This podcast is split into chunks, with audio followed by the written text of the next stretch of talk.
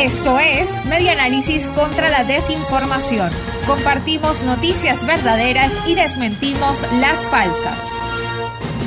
Es falsa la supuesta toma de la Universidad de los Andes por parte del gobierno. El Observatorio Venezolano de Fake News detectó una supuesta nota del medio El Universal que circuló por grupos de WhatsApp en la que se anuncia la medida de intervención a la Casa de Estudios y se trata de una noticia falsa. El contenido titulado Nuevo ataque del gobierno de Maduro contra la Universidad de los Andes advierte que el gobierno nacional había confirmado que en el segundo trimestre del año 2021 se llevaría a cabo la toma de posesión de la Universidad de los Andes como medida política para fortalecer la educación en Venezuela. Al chequear el portal de El Universal se verificó que la nota no fue escrita ni publicada por el medio lo que evidencia la usurpación de esta institución. Omar Pérez Díaz, vicerrector académico de la Universidad de los Andes, Núcleo Táchira, sostuvo que la universidad es autónoma y que no hay un basamento legal que establezca que el gobierno pueda apropiarse o tomar dicha casa de estudios.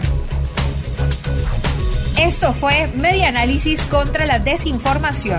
Síguenos en nuestras redes sociales, en Twitter e Instagram en arroba medianálisis y nuestra página web medianálisis.org.